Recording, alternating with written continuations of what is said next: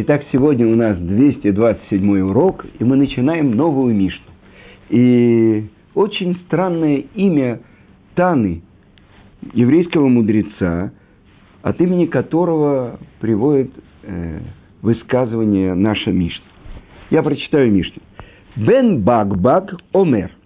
Афохба в Афохба декхулеба. Уба техезей. Весив убалаба. Умина лотазуа. Шейн лихамида това имена. Так. Итак, Бен Багбаг, так зовется наш Тана, говорит. Афохба в Афохба. То есть, как бы перелистывая ее и перелистывая ее. Что? Тору. Или переворачивая и переворачивая ее.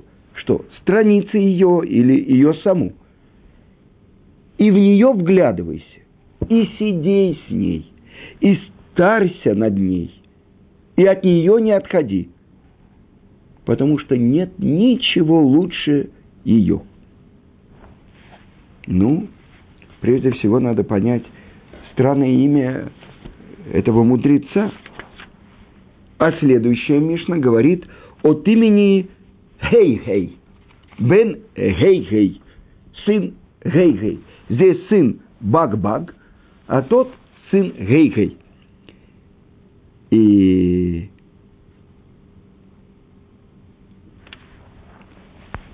в Талмуде, в трактате Хагига приводится вопрос, к которому обратился Бен Хейгей к Елелю. Елелю Закен, старцу Елелю. И поэтому говорится, что и Бен Багбаг был современником Елеля. Э, и по мнению Баалей Тосафот, это в трактате Хагига, девятый лист, сказано, что Бен Багбаг и Бен Гейгей были прозелитами и называли себя особенными именами, чтобы не попасться доносчикам. Кроме всего прочего, они были дети Авраама и Сары. Ведь Аврааму и Саре сказано, что были добавлены к имени буква Гей. До этого Авраам назывался Авраамом, а после обрезания ему добавлена была буква Хей, и он стал Авраам. А до этого Сара называлась Сарай, в конце ее имени стояла буква Юд, а после того, как произошло изменение ее имени, она стала называться Сара, добавлена была к ее имени буква Гей. Гей к имени Авраама и Хей к имени Сары. И вдруг открывается, что баг, бет и гимл. Бет это два, гимл это три, вместе пять. Так э, есть комментаторы, которые говорят, что это два имени одного и того же мудреца. И что же означает бен багбаг? Это аббревиатура слов. Бен гер у бен гиорет. Сын человека, который принял еврейство, и женщины, которая приняла еврейство. И, значит, их сын, тот, кто стал великим еврейским мудрецом Бен Багбагом, он тоже вместе с ними принял еврейство. И обратите внимание, что эта Мишна, как и последняя Мишна пятой главы, они говорят не на иврите, а на арамейском языке. Почему? Потому что это был разговорный язык их времени. А почему это так было важно говорить именно на арамейском? После возвращения из Вавилона разговорный езык э, арамейский. И то же самое, обратите внимание, э, говорит Елель. То, что мы учили, э, Елель тоже говорит по-арамейски. Вы знаете, как учили Тору? Написано в трактате Мегила, что читали одну строчку на иврите, как она записана была Муше Рабейну, и тут же переводили ее на какой? На арамейский язык. Когда еврейский мудрец Тана, что значит Тана? Это тот, кто учит. Танаи. Он говорил свою речь на арамейском языке, и тут же Амора, мудрец, переводчик, Амира. Он переводил это на арамейский язык, который все понимали. Сейчас я произношу текст Мишны на том языке, на нашем родном языке, на иврите, или вот сейчас на арамейском, и перевожу на какой язык, который все понимают. На языке, который мы учили той стране, из которой мы вышли, или даже в которой мы сейчас проживаем. Но этот язык, который с детства нам знаком, а святой язык, иврит, мы уже учили э, в сознательном возрасте. Я начал учить его в 22 года, а в 28 э, прошел 500 слов и получил значок Алиф за сдачу экзамена на 500 слов. Но я-то учился так, у меня мешали дети, у меня было двое маленьких детей, а моя жена училась в другой группе, почему-то ей дети не мешали, она сдала гораздо лучше. Но оба мы получили значок Алиф, и с этим в 79 году мы приехали в Израиль. Так вот, Гер, который стал великим еврейским мудрецом. И что же он говорит? Тот, кто изучил письменную Тору, Мишну, начало устной Торы, и даже Гемору, объяснение Мишны, то есть Талмуд, не следует думать, что он постиг все учение. Потому что Тора заключает в себе мудрость Творца, а у мудрости Творца нет границ нет края и нет конца. И это то, что сказано в Таилим. Всему тому, что сотворено, я видел предел. Но заповедь твоя, она широка безмерно. То есть твоя тара, она невозможно ее полностью постичь. Так вот, Обратите внимание, что это человек, который родился в другом народе и принял еврейство. И сразу вспоминается мать царского рода, Рут Мавитянка. Гаон из Вильна объясняет, что числовое значение имени Рут 606.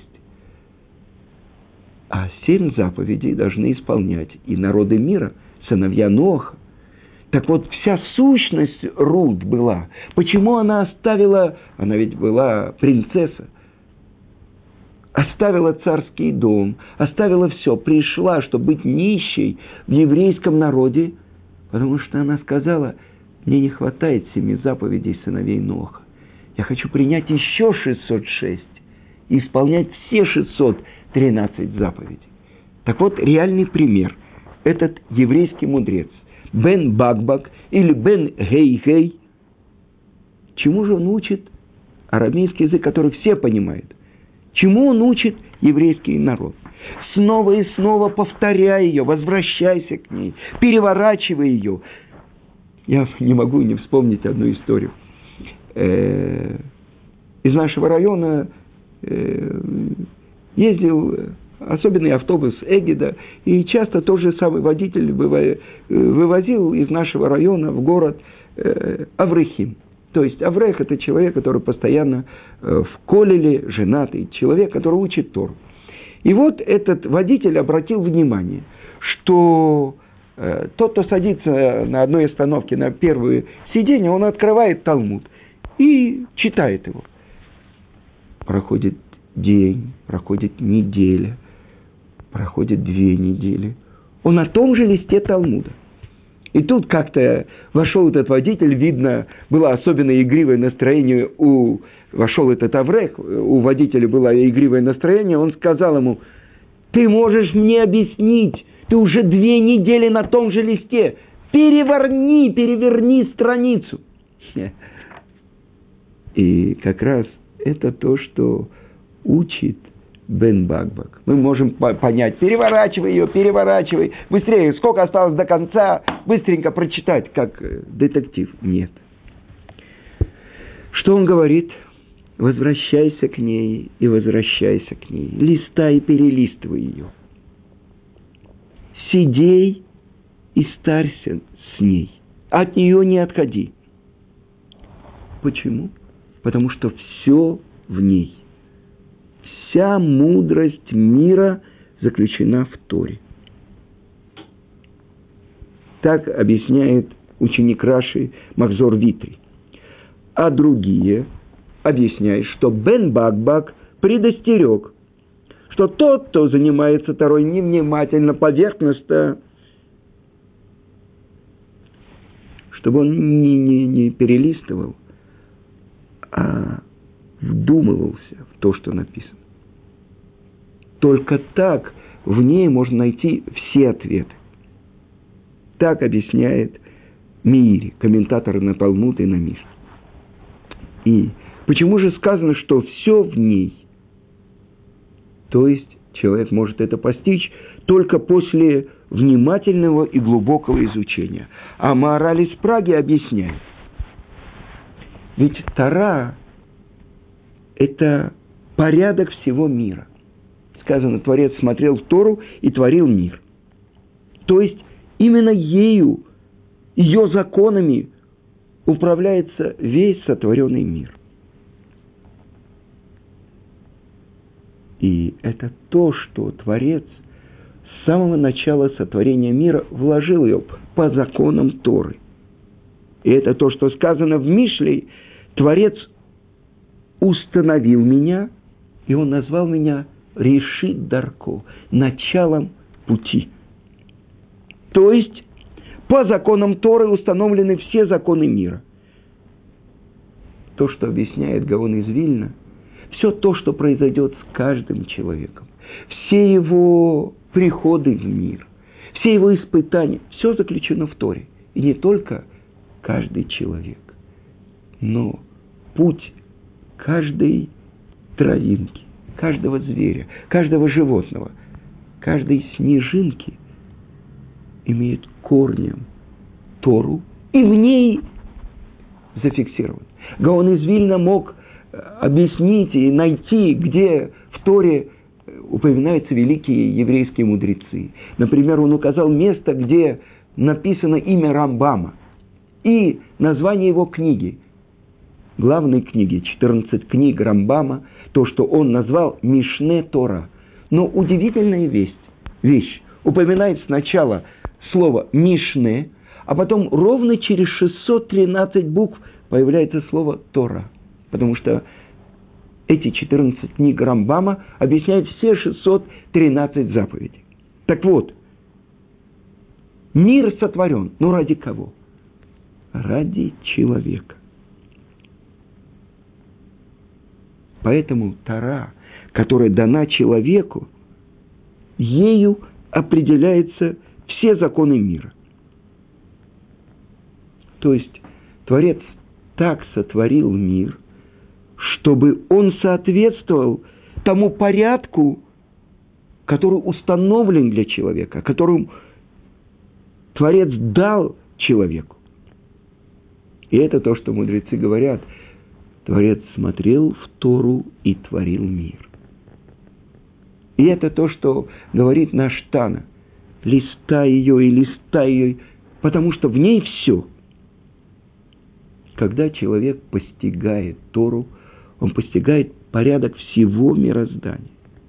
Потому что пути мироздания исходят именно из Торы.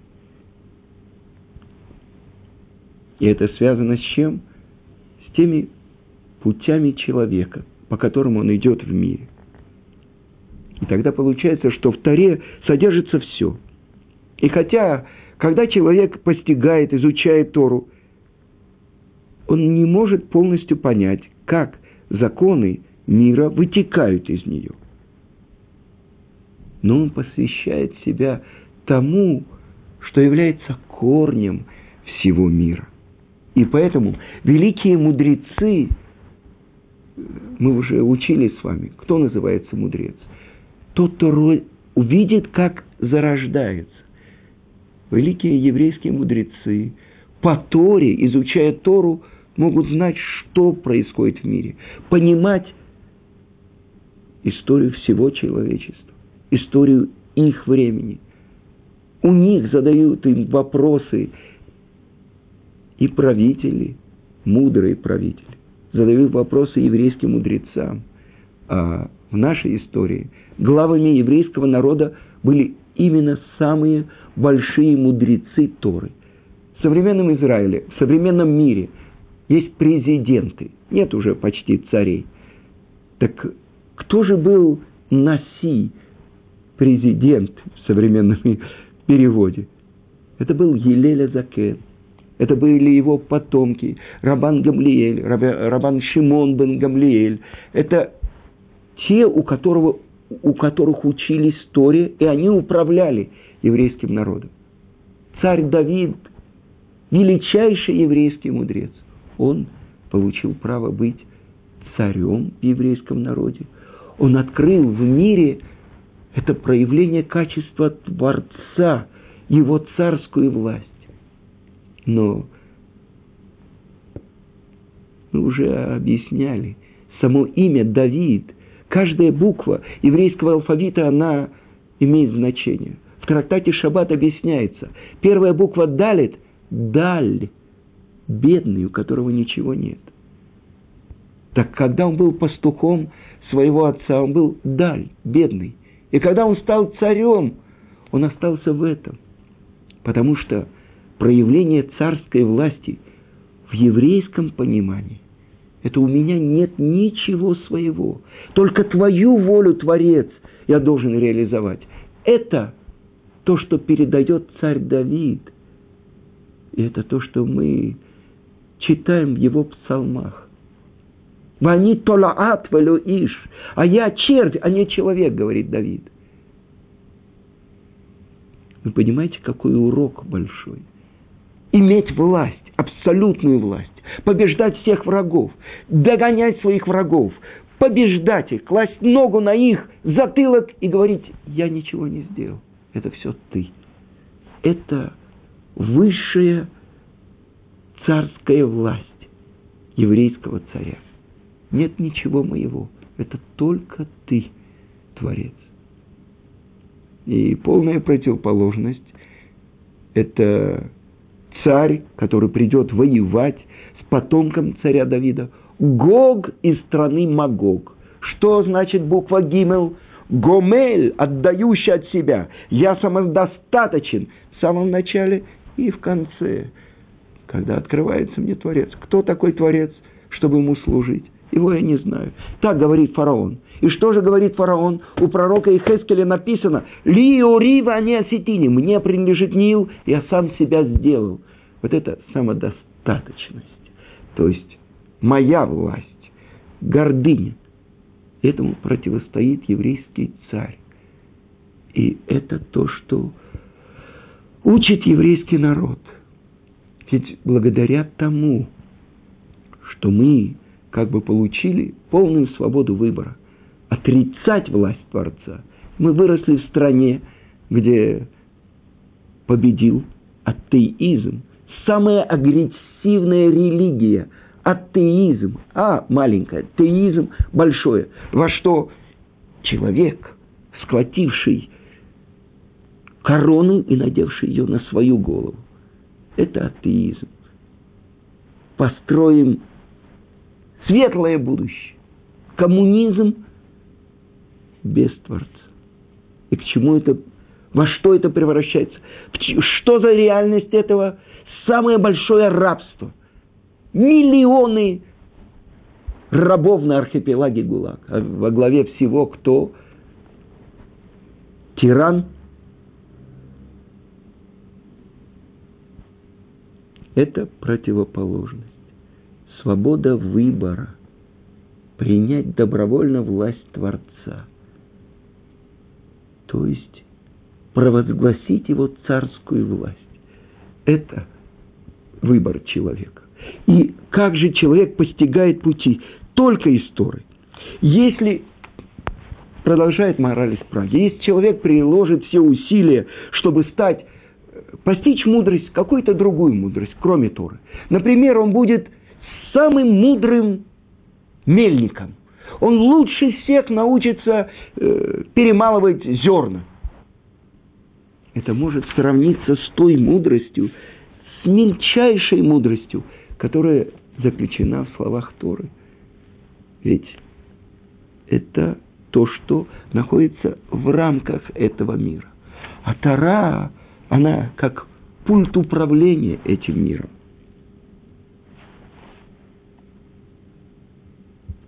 И поэтому объясняют наши мудрецы, что было, каким инструментом Творец творил мир. Это была Тора. Поэтому учит Тана, листай ее и листай ее, потому что в ней все. Но если человек говорит, я листал, то есть повторял, и не нашел в ней ничего нового, повторяй повторяй, потому что благодаря этому ты сможешь найти в ней новое, потому что все в ней. И наши мудрецы приводят такой пример. Мать кормит своего ребенка. У нее есть грудное молоко. Но чем больше ребенок сосет, тем больше молока получается. Он получает. Так вот это то, что учит Тана. Вглядывайся в нее. Что это значит? чем больше человек учит ее, чем больше он вдумывается, тем больше он получает удовольствие от Торы. То есть главное удовольствие в жизни еврея – это должно быть удовольствие от изучения Торы. Ведь любой человек ищет э, постичь мудрость от еврейских мудрецов. Так где же эта мудрость находится? Она находится здесь, в Торе. И если человек выбирает ее, Тору, продолжает Анна и говорит, сидей с ней, старься с ней. Даже когда ты посидел, не оставляй Тору. Я был знаком, это отец моего учителя. Равмейр Шапира. Когда его сын, мой учитель Гаон Рамыш Шапира, сидел в трауре семь дней по поводу того, что ушла из жизни его мать. Он рассказывал, что отец был уже очень пожилой. Ему было трудно идти в синагогу. А у него был обычай. Ровно в четыре часа утра он всегда вставал и шел в синагогу учить Туру мать вставала с его отцом, она его провожала в синагогу, а потом, после молитвы, где-то в семь, она приходила и его забирала. Старься с ней. Потому что у тебя нет ничего лучше его.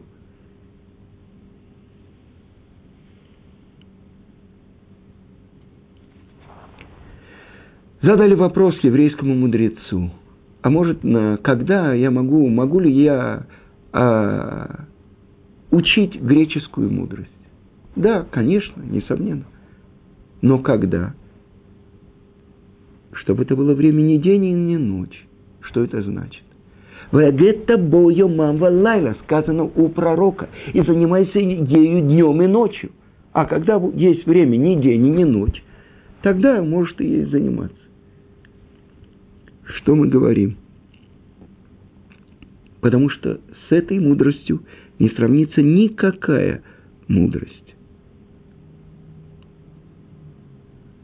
И если бы евреи понимали, понимали по-настоящему, что заключено в Торе, они бы не занимались другими мудростями.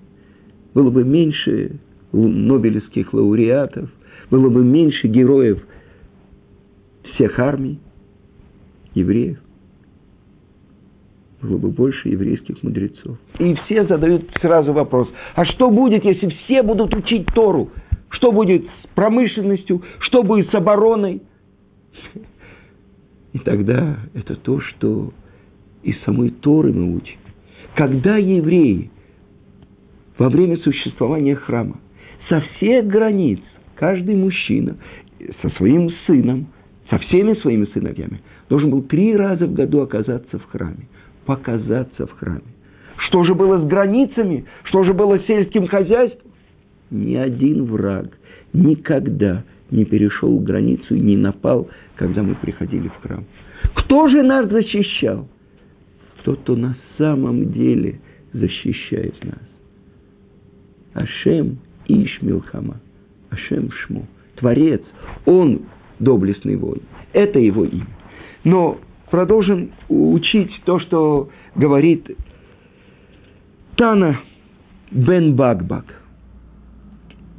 Почему сравнивается Тара с инжирным деревом? Оказывается, что инжирное дерево не созревание плодов происходит все время. То есть не в, од... в, один... в одно время, когда другие плоды созревают, так же самое инжирное дерево. Оно все время созревает, все в новые, новые плоды. Так же, как с инжирного дерева. Нельзя собрать сразу все плоды. Но всегда появляются новые зрелые плоды. Так и слова Торы. Сколько бы человек ни размышлял над них, он всегда найдет в них новый вкус. Так написано в трактате Ирувим, 54 лист. В ней ты найдешь. Как найдешь? Человек, который занимается и углубляется в Торе.